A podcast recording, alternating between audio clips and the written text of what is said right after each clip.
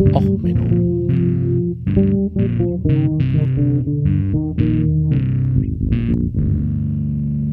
Der inkompetente Podcast über Dinge aus Militär, Technik und Computer, die so richtig in die Hose gingen. Hallo, herzlich willkommen zu Och Menno, dem Podcast für alles, was in Militärtechnik und sonst wo in die Hose geht. Heute wieder mit einer Hybridfolge. Und zwar, wir reden ein wenig über Wissenschaft und Militär äh, und über den Einfluss im Ukraine-Krieg. Das ist eine Sache, die mich immer so fasziniert hat beim Militär, weswegen ich ja auch eigentlich damals original mal zum Militär gegangen bin. Also ich bin halt ein wissenschaftlich eingegroovter Nerd. Ich mag es total, irgendwie so mich mit Technik zu beschäftigen. Und das Ding ist, man findet beim Militär zwei Sorten Menschen hauptsächlich. Einmal diese oh, Hohlbratzen, dieses, oh, interessiert mich nicht, äh, Toten ist geil, Krieg, Bumm, Knall, äh, geil. Ähm, und irgendwie auf der anderen Seite sowas, ja, also wir haben noch mal über den äh, platonischen Imperativ nachgedacht. Also wenn wir jetzt hier die Wirtschaftssimulation von das und das annehmen, dann haben wir hier noch einen Quanteneffekt mit diesen und bla und dann hast du halt Leute, die irgendwie noch in ihrer Freizeit den dritten Doktortitel machen, weil sie halt mit dem normalen Dienst nicht ausgelastet sind. Das ist halt so eine Mischung aus extrem dummen Leuten, um es freundlich zu sagen, und extrem smarten Leuten, wo man sich mal fragt, und was machst du jetzt bei der Bundeswehr? Und ähm, es hat mich hier ähm, so zwei äh, Twitter-Threads so ein bisschen äh, dazu äh, motiviert. Also erstmal, äh, wie immer, erstmal die Musikempfehlung. Das ist jetzt Helion Prime, Life Finds a Way. Das ist eine Metalband, die hauptsächlich Science Fiction und Sci-Fi und Wissenschaftssachen im Song hat. Und ähm, war jetzt irgendwie mal passend. Ich hatte erst irgendwas von Sabaton rausgesucht, aber das war mir dann zu die Seite des Militärs, wo es darum geht, nur dumpf, dumpf, grunz, grunz, schieß, schieß. Also habe ich mir gedacht, ich mache mal was mit ein bisschen mehr Wissenschaftlichkeit. Ähm, es haben mich, wie gesagt, zwei Tweets dazu ähm, motiviert, da mal drüber zu reden. Also das erste Mal ähm, äh, von Ausbildung und Einsatz. Ähm, der ist studierter Soldat und redet ein bisschen über seine Art und Weise, wie er verwendet wird bei der Bundeswehr. Ähm, dass das halt nicht so viel damit zu tun hat, dass er vielleicht ein bisschen smarter ist. Gut, ich meine, man hätte sich natürlich auch was anderes als die falsche Megatruppe aussuchen können, wenn man einen wissenschaftlichen Herausforderung sucht. Aber auf der anderen Seite die Physik regelmäßig zu versuchen, zu überlisten mit äh, Bundeswehr-Equipment und dabei heil am Boden anzukommen, ist ja auch jetzt an sich schon ein wissenschaftliches Experiment. Ich meine, schon Galileo hat Sachen äh, vom schiefen Turm in Pisa geworfen und geguckt, wie sie unten aufschlagen. Also so gesehen, das ist hier nur ein Wiederholen von physikalischen Experimenten äh, in anderer Form, wenn man aus Bundeswehrflugzeugen hüpft und dabei auf Bundeswehrausrüstung vertraut. Ähm, und auf der anderen Seite ein äh, Thread äh, von kein Mensch, kein Tier, der sich ein wenig mit äh, seiner Sammlung an äh, Threads äh, versammelt hat, wo es darum ging äh, über, naja, Panzer. Und er ist ein Panzerfahrer und der redet über Panzer. Und das ist erstaunlich, wie da die Wissenschaft wieder hochkommt. Das ist so der Punkt. Jetzt hier im Ukraine-Krieg ich habe wieder mich mit wissenschaftlichen Themen beschäftigt, wo ich mich vorher noch nicht groß mit beschäftigt habe. Zum Beispiel der Korruptionspräventation. Weil Korruptionspräventation hat witzigerweise einen hohen Einfluss auf das Geschehen in der Ukraine. Ich verlinke euch da jetzt ein sehr gutes äh, YouTube-Video von Perun, der das in 60 Minuten auseinander nimmt. Aber in der Kurzform. Ähm, es ist hochinteressant, ob ein Staat korrupt ist oder nicht. Weil das Militär grundsätzlich einen Drang zur Korruption hat. also einer meiner Lieblingsfilme ist Operation Petticoat, ähm, wo es eigentlich darum geht, dass eine U-Boot-Besatzung, äh, naja, aus dem Krieg abhauen will. Und da geht's halt eigentlich darum, dass sie die ganze Zeit nur permanent irgendwas klauen, äh, das U-Boot nachher rosa anmalen, weil sie halt nur weiße Farbe geklaut haben und rote Farbe. Und das ergibt halt in Kombination rosa. Und ähm, dann haben sie noch Krankenschwestern an Bord, die feste, also es ist eine Komödie an sich, aber das, das hat meine Erfahrung bei der Marine so gut ähm, naja, dargestellt. Es ist im Endeffekt nach Motto, wir hatten an Bord eine Sorte Drucker, äh, aber die Versorgung hat das falsch hingekriegt mit den Versorgungsnummern. Und dann hatten wir halt statt einem Drucker fünf verschiedene Druckermodelle an Bord. Na, eigentlich waren es zwei, aber die haben, es gibt beim Xerox, das wissen die meisten nicht, genau ein, also bei einem Druckermodell die Version mit langen Kartuschen und kurzen Kartuschen. Bei so einem Laserdrucker. So, und dann hast du ähm, zwei verschiedene Sorten, dann hast du zwei verschiedene Druck, Kartuschen und so weiter. Da haben wir an Bord rumgetauscht. Das war halt eigentlich gegen die Vorschriften. Aber wir haben dann halt auch teilweise so Seriennummern-Aufkleber mal abgeknibbelt und dann war zufälligerweise alles irgendwie so eine Sorte Kartusche an, auf einem Boot und eine Sorte Kartusche auf dem anderen Boot. Und dann musste man halt auch die Kartuschen hin und her tauschen, damit das alles funktioniert.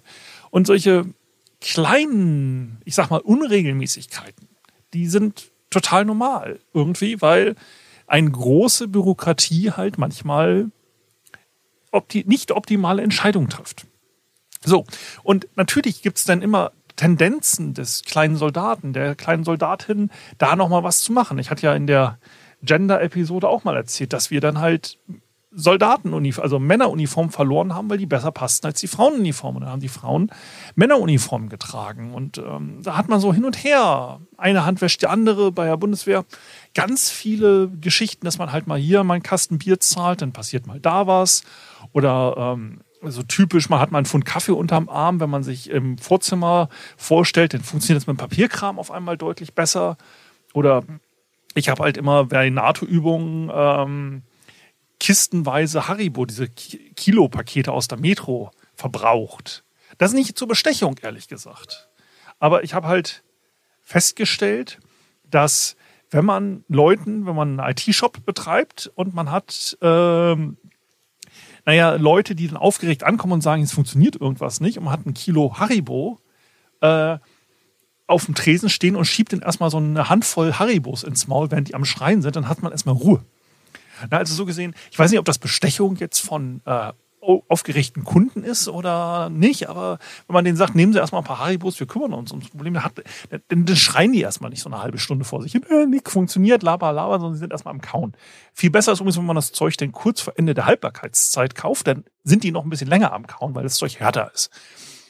Ja, also als ITler Lebenstipp immer im Sonderangebot die Haribos aufkaufen, da hat man ein bisschen mehr Ruhe beim Arbeiten. Ähm, ja, und aber diese kleinen Bestechlichkeiten, die wir hier so unter sehen, wir sehen die Rüstungsindustrie. Ich meine, man braucht sich nichts vormachen. In Deutschland geht das immer zu denselben Firmen irgendwie. Das ist alles so ein Sumpf. Dasselbe irgendwie bei Amerika und so. Ich meine, es gibt nicht so viele Firmen, die irgendwie Kampfflugzeuge produzieren, was natürlich auch verständlich ist. Ich meine, früher im Ersten Weltkrieg, da hat jeder ja irgendwie mit ein bisschen Bast und so Sachen zusammenflickeln können und sagen können, hey, das fliegt, das ist jetzt ein Kampfflugzeug. Das ist heutzutage ein bisschen komplizierter. Aber so gesehen, diese Sorte an Bestechlichkeit, diese Sorte an, ich sag mal, Low-Level-Korruption, dass denn der eine Soldat, der wechselt in die Firma und hat dann wieder Kontakte oder die Berater da bei Politikern und so, das Lobbyismus und so, das nehmen wir alles hin. Aber Deutschland ist ein Land mit einer erstaunlich geringen Korruptionsrate. Dasselbe auch in den USA.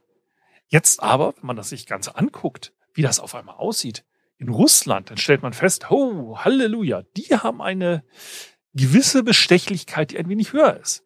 Und da ist es dann eine Logik, die einfach da auftritt, dass man dann auf einmal anfängt, Sachen zu klauen. Weil, na, als der unterste Soldat, naja, ich brauche ja auch noch ein bisschen Geld, na, dann klaue ich halt was. So, aber das ist dann halt so, dass dann halt alles weggeklaut wird. Und dann haben wir jetzt hier so äh, auf einmal äh, so Threads, wo dann sagen, oh, wir haben jetzt mal äh, Bohrmaschinen und äh, naja, so äh, mal einen Gabelstapler und das ist dann auf einmal Produkt, äh, so ein riesen, äh, ja, äh, so ein riesen Teil, wo sie sagen, oh, wir haben jetzt Gabelstapler und äh, gespendetes Werkzeug. Also natürlich habe ich auch privat irgendwie mal ein bisschen Werkzeug dabei gehabt. Man wollte ja eine vernünftige Krimmzange haben und so. Ich meine nicht den Scheiß, den die Bundeswehr eingekauft hat, aber das ist halt ein anderes Level. Das ist halt ein komplett anderes Level. Ähm, und wenn man jetzt sieht, dass so ein Soldat, der zum Beispiel einfach mal Kupfer in der Basis klaut, dass das eine riesen Auswirkung hat auf die Verteidigungsfähigkeit. Wenn ich halt irgendwie Kupfer aus einem Panzer klaue, das sind die Kabel, dann, dann funktioniert die Kiste nicht mehr.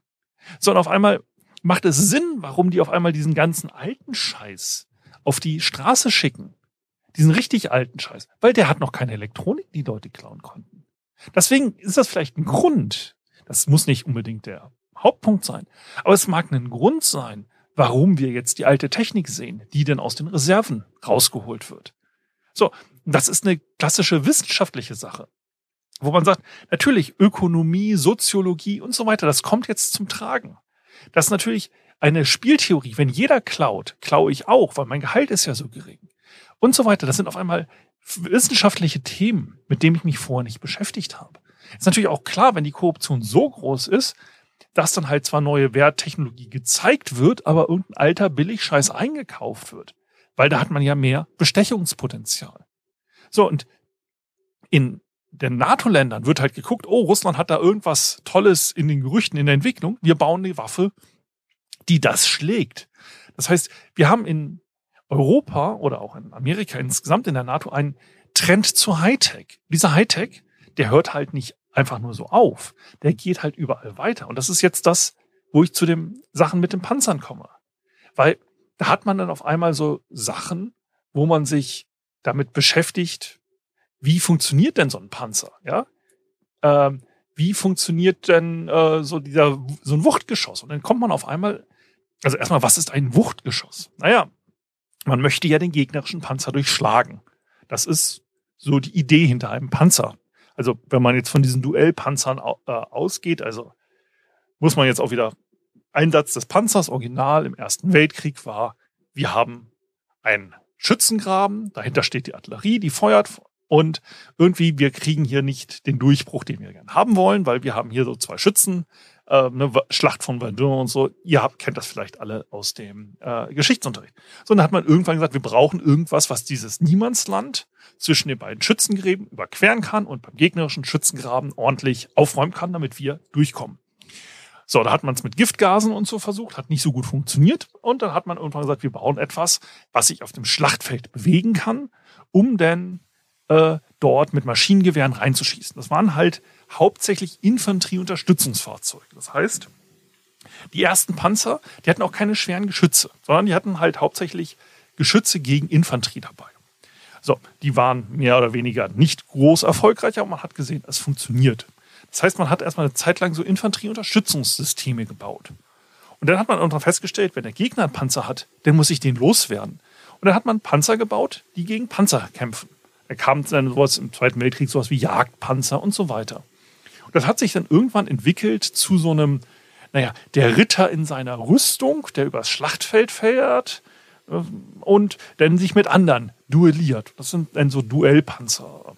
Ich bin kein Panzerfahrer, ihr könnt mich da in der Geschichte gerne steinigen, wenn da irgend so Details nicht stimmen. Also im Endeffekt ist es halt so, dass man irgendwann Panzer darauf ausgelegt hat, dass ein Panzer einen anderen Panzer bekämpft. So, und jetzt hat man irgendwann festgestellt, wenn jetzt ein Panzer auf mich schießt, brauche ich mehr Panzerung. Man hat also Panzerung dicker gemacht. Und irgendwann kommt man zu diesem Punkt, den hat Deutschland im Zweiten Weltkrieg dann sehr eindrucklich, äh, eindrücklich äh, erreicht. Da muss ich mal noch eine Sonderfolge zu machen. Mit Panzern, die einfach Schiffsgeschütze hatten. Die dann halt Geschütze hatten von Schlachtschiffen, die halt wirklich dicke Panzerung durchschlagen konnten. Das Problem ist nur, ein Schiff kann irgendwie mehr Last tragen und sich damit bewegen als ein Panzer. Damit hatte man irgendwann Geschützgrößen, wo einfach der Panzer sich nicht mehr bewegen konnte. Und wenn man den noch gepanzert hatte, konnte er sich erst recht nicht bewegen. So, man stellte also irgendwann fest, nur das Geschütz größer machen, um dann die Panzerung zu durchschlagen, weil größere Patrone durchschlägt mehr Panzerung. Logik. Ähm, funktioniert irgendwann nicht mehr. Da hat man versucht, ja, mit mehr Sprengkraft das zu machen. Aber Explosionskraft kann man halt auch ablenken durch dicke, harte Materi äh, Materi Materialien und ähm, ähnliches. Da hat man irgendwann ist man auf die Idee gekommen, wenn etwas sehr hart ist und die Panzerung dahinter weicher, dann kann ich das damit durchschlagen. Da hat man also die Panzerung härter gemacht. Und irgendwann gab es jetzt diesen Punkt, wo man feststellte, dass wir in den Bereich der Hydrodynamik kommen. Wieso Hydrodynamik? Naja, wenn etwas mit sehr viel Geschwindigkeit und sehr viel Energie auf eine Panzerung auftritt, da sind wir auf einmal im Bereich der Hydrodynamik. Das ist wieder so dieses mit der, oh, plötzlich ist Wissenschaft vorhanden, wo man es nicht erwartet. Das ist halt so, dass ein modernes, panzerbrechendes Geschoss ist im Endeffekt ein Kern aus möglichst hartem Material. Deswegen auch immer so gern von den Amerikanern verwendet, um ihr Uran zu verklappen. Das hat man ja dann im Irakkrieg gehabt, dass die also abgeklungene Uranstäbe drin haben. Äh, der meiste, der Großteil der restlichen Armeen verwenden da Wolframlegierung oder Wolframkarbid und ähnliches oder puren Wolfram. Und dann hat man halt einen langen Pfeil und den schießt man. Und je länger der Pfeil ist, desto besser ist da die Durchschlagskraft. Weil man hier jetzt auf einmal mit hydrodynamischen Brechungswinkeln zu tun hat. Und der äh, Gegner versucht dann natürlich auch jetzt durch verschiedene Panzerungsanpassungen, also dass man jetzt mittlerweile hat man Gummianteile, nicht mehr so nur einen harten Stahl, sondern hat irgendwelche Gummimatten dazwischen in der Versuchung, den Brechungsindex zu verändern und halt auch dieses Wuchtgeschoss abzulenken, dass das halt möglichst ab, der Abprallen tut's nicht wirklich, aber dass es nicht durch die Panzerung durchgeht. Ähm, Früher hat man es mit Abprallen versucht, deswegen hat man diese runden Panzer eine Zeit lang gesehen, also dieses möglichst runde. Während heutzutage durch diese Verbundpanzerung ähm, jetzt halt auch wieder eckige Sachen gekommen sind. Das sind jetzt übrigens auch, daran erkennt man die Generation von Panzern. Ne? Also ähm, wenn es was Rundes ist, dann ist halt noch dieser Abwehr von möglichst großen Geschützen, äh, Geschossen, weil das prallt halt einfach, wenn du was rund machst, prallt so ein Geschoss ab. So ein Pfeil, der durchdringt das eher. Ähm, so, und deswegen hat man ähm, jetzt da versucht, immer bessere Pfeile zu bauen. Jetzt kommt man irgendwann wieder in die Ergonomie, weil so ein Geschoss muss ja von dem Lader in die, äh, in die Mündung gepackt werden, also in die äh, Mündung nicht, äh, in den Verschluss und hinten, äh, also muss geschossen werden, in die Kanone gepackt werden. So, und da hat man das Problem, dass man sich in so einem Kampfraum damit drehen muss. Das heißt, so ein Geschoss kann nicht viel länger als ein Meter werden, weil irgendwann hast du einfach die Biodynamik des Menschen, die Ergonomie sagt, ich kann mich so sonst nicht mehr bewegen. Wenn ich jetzt ein drei Meter Geschoss versuche, in so einem Panzer aus irgendeiner ähm, Lagerung für Geschosse zu nehmen und dann in ein Geschütz zu wuchten, das funktioniert bei drei Metern nicht. Da ist der Panzer einfach nicht groß genug für. Da müsste ich den viel größer machen und selbst drei Meter Geschosse kann ich alleine nicht bewegen. Das heißt, es gibt so eine ergonomische Grenze, ein ergonomische Höchstgewicht, die so eine ein Geschoss haben kann, damit es noch ein durchschnittlicher Soldat bewegen kann. Das sind auch relativ fitte Leute, die, weil die nichts anderes machen, als den ganzen Tag irgendwie schwere Gegenstände von links nach rechts zu wuchten. So, und da gibt's halt einfach eine gewisse ergonomische Höchstgrenze. Und jetzt mit der ergonomischen Höchstgrenze kann also so ein Pfeil nur einen Meter lang werden. Damit habe ich aber auch eine Begrenzung der Durchschlagskraft, durch die Hydrodynamik, durch den Brechungsindex, der jetzt kommt, weil nämlich ein schneller, äh, ein schnelles Geschoss sich wie eine Flüssigkeit, also die Panzerung verhält sich dann auf einmal wie eine Flüssigkeit, wo dann anhand des Brechungswinkels an, äh, basierend auf der unterschiedlichen Dichte der beiden Medien, also des Pfeils und der Panzerung, jetzt eine Ablenkung stattfindet und der je länger der Pfeil ist, desto mehr kann ich durchschlagen durch diesen Ablenkungswinkel, weil irgendwann ich möchte ja durch die Panzerung durch. Das heißt, um diesen Winkel zu verbessern, um durch die durch Durchschlagskraft zu verbessern, kann ich das Ding jetzt nur noch schneller machen. Das heißt, ich muss jetzt auf einmal an den daran ähm, an der Beschleunigung des Pfeils arbeiten. Das heißt, ich muss überlegen, ähm, kann ich den denn, wie man es früher gemacht hatte, Drall stabilisieren lassen? Also bei einem Geschütz hat man, also bei Waffen hat man so ein, äh, eine Art Schraubung drin. Das nennt sich Züge. Damit kann ich, damit wird ein Geschoss in Drall versetzt, und Drallstabilisierung, wenn sich etwas um sich selber dreht, durch die Trägheitsmomente und so fliegt es gerade. Auch wieder plötzlich Physik. Jetzt kann ich das Ding aber nur bis zu einer gewissen Grenze beschleunigen, äh, weil durch diese Züge verliere ich ähm, Energie, die dann in die Drehung gesteckt wird. Das heißt, um es mehr zu beschleunigen, brauche ich Glattrohrkanonen. Deswegen ist jetzt diese große Diskussion auch wieder bei Panzern. Haben die schon Glattrohrkanonen oder haben die noch gezogene Läufe? Das sieht man dann bei den älteren, dann sagen sie viele bei den älteren russischen Panzern, oh, die haben noch gezogene Läufe. Das ist jetzt wieder der Punkt. Da hatten wir jetzt wieder die Wissenschaft. Mit einem gezogenen Lauf kann ich diese modernen Geschosse nicht äh, verschießen mit der Maximalenergie, die die Dinger kriegen können. Dann geht es dann auf einmal um irgendwelche Pulvermischungen, damit nämlich das Geschütz nicht explodiert. Da haben wir dann auf einmal Metallurgie ähm, und auch dieses ganze Geschoss um das aufzunehmen, da wurden die ersten Highspeed-Kameras entwickelt. Diese ersten Hochgeschwindigkeitsaufnahmen wurden verwendet, um Geschosse im Flug zu fotografieren, um zu sehen, wie verhalten die sich. Da hat man dann verschiedenste Entwicklungen gemacht, um halt so ein Geschoss zu äh, filmen, das dann halt sich mehr oder weniger der Schallgeschwindigkeit annähert. Ähm, da hat man dann so Schlierenfotografie, da sieht man die Aerodynamik im Flug und so weiter. Da gibt es ganz viel wissenschaftliche Themen, die plötzlich aufkommen. Und das ist nur das normale Wuchtgeschoss. Wenn ich jetzt auf einmal von der Panzerfaust spreche, bei einer Panzerfaust komme ich dann auf einmal in den Monroe-Effekt. Der Monroe-Effekt oder der äh, Minstein-Schading-Effekt, ähm, der dann aber ist eigentlich falsch. Aber es ist halt da, dass man durch eine Hohlladung einen Hochgeschwindigkeitsstachel aus geschmolzenem Material bildet, der dieser, äh, wie gesagt, Hochgeschwindigkeit ist wieder der Punkt, dass man damit dann die Panzerung durchbrennt, durch eine Art Plasma. Das ist auch wieder so ein wissenschaftlicher Effekt. Den haben die meisten von uns gar nicht auf der Kette. Und der kommt dann plötzlich einmal um die Ecke und sagt, ja, danach funktioniert es, damit kriegen wir einen Panzer durchschlagen.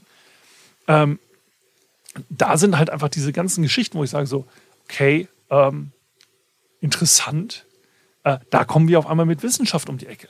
Und dann ist halt auch so diese gesamte Ausbildung, immer diese ganze Diskussion, ja, eine Panzerhaubitze, warum dauert das so lange, die Leute auszubilden? Das ist teilweise höchste höchste Hightech. Ich meine, Funkgeräte heutzutage.